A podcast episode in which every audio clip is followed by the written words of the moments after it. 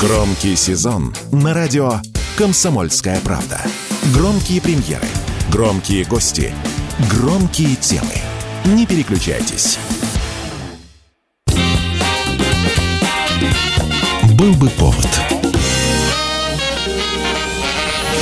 Здравствуйте, я Михаил Антонов. Эта программа «Был бы повод» 6 октября на календаре и рассказ о событиях, которые происходили в этот день, но в разные годы, ждет вас в сегодняшней передаче. 1889 год, 6 октября, в Париже, где вот-вот должна открыться всемирная выставка, в непосредственной близости от еще одной новинки Эйфелевой башни открывается самое знаменитое кабаре под названием «Красная мельница» – «Мулен Руш». The story of shameless, seductive Paris. All her loves, ladies, her lusty legends.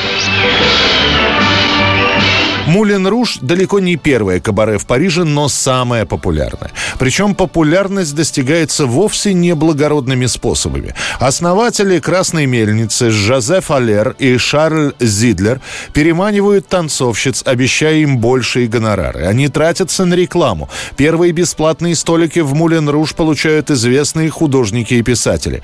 И все равно популярность у «Красной мельницы», если и есть, то она небольшая. Приходится ждать удобного случая случая. Он появится 4 года спустя, когда одна из танцовщиц Мулен Руш во время выступления полностью разденется. Ее, конечно, оштрафуют за нарушение правил поведения, но после этого уже никому о Мулен Руш рассказывать не надо. Там полуобнаженные красавицы, там танцует популярнейший канкан, там собирается вся богема, и об этом знают все.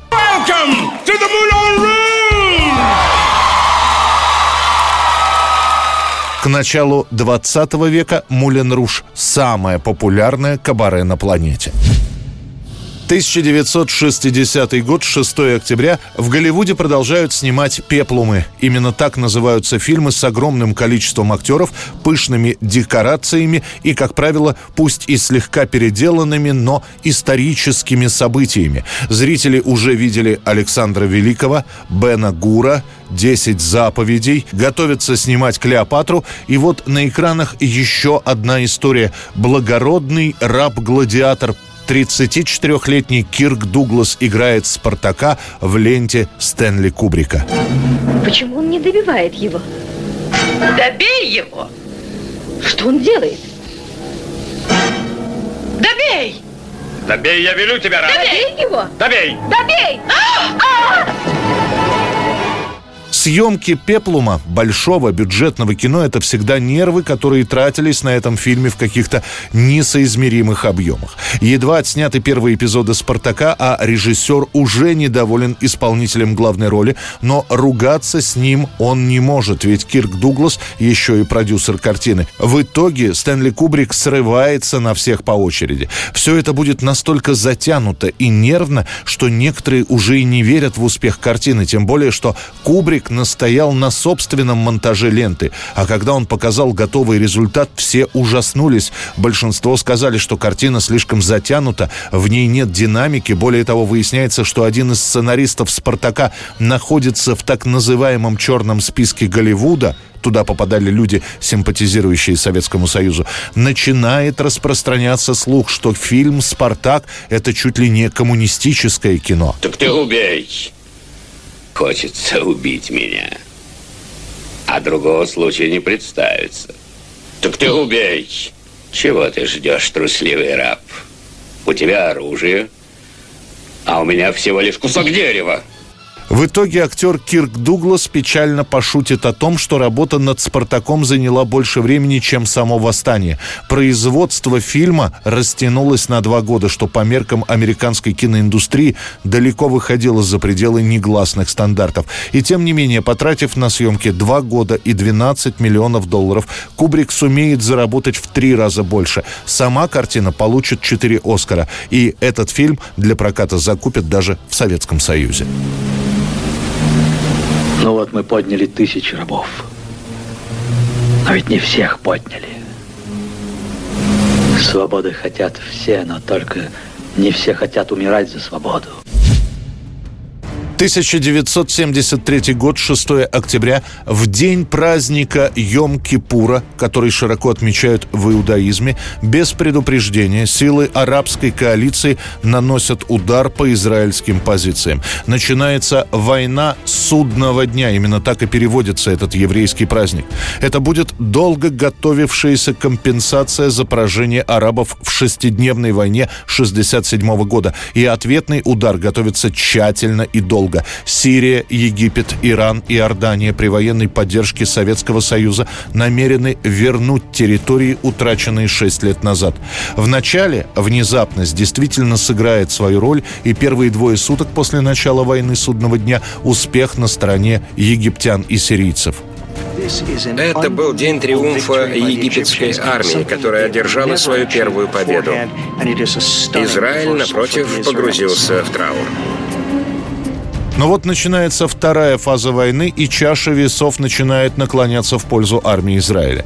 Начинают активно израильтянам помогать Соединенные Штаты, и вроде как очевидная победа арабской коалиции превращается в пыль.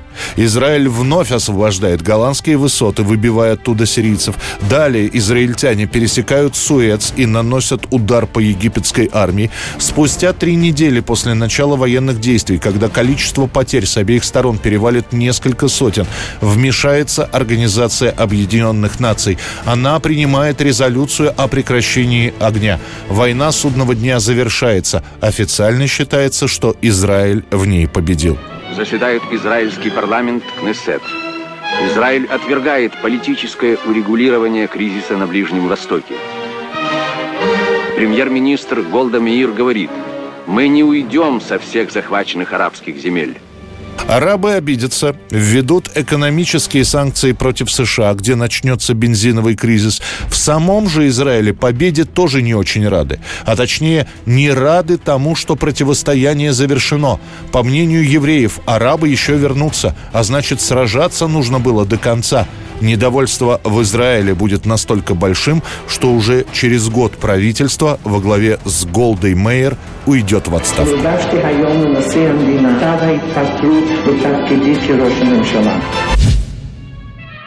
1943 год, 6 октября. В октябре этого года на экраны выходит лента «Два бойца», которую снимает 34-летний уроженец Мариуполя Леонид Луков. Он буквально недавно закончил фильм «Александр Пархоменко». Картина с успехом прошла в кинотеатрах и удостоилась похвалы в Кремле. И вот теперь новый проект. История двух солдат так бы и стала одним из фильмов, снятых в годы войны, если бы не две песни, которые прозвучали звучали в двух бойцах.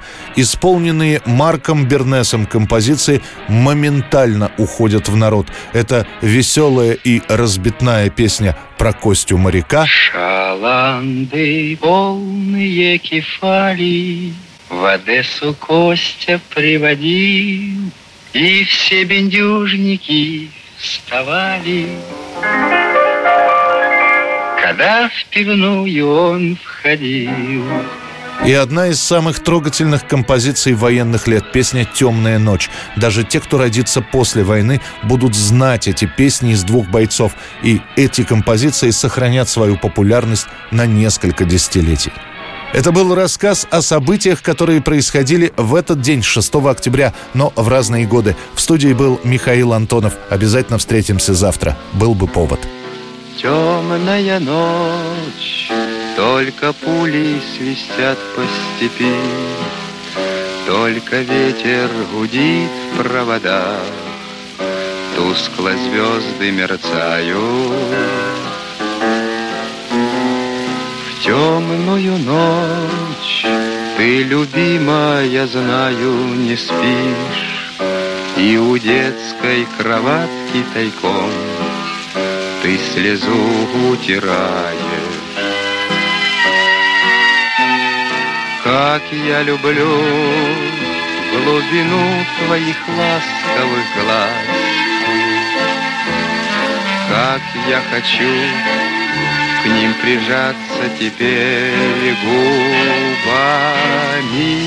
Темная ночь разделяет любимая нас, И тревожная черная степь пролегла между нами. Был бы повод.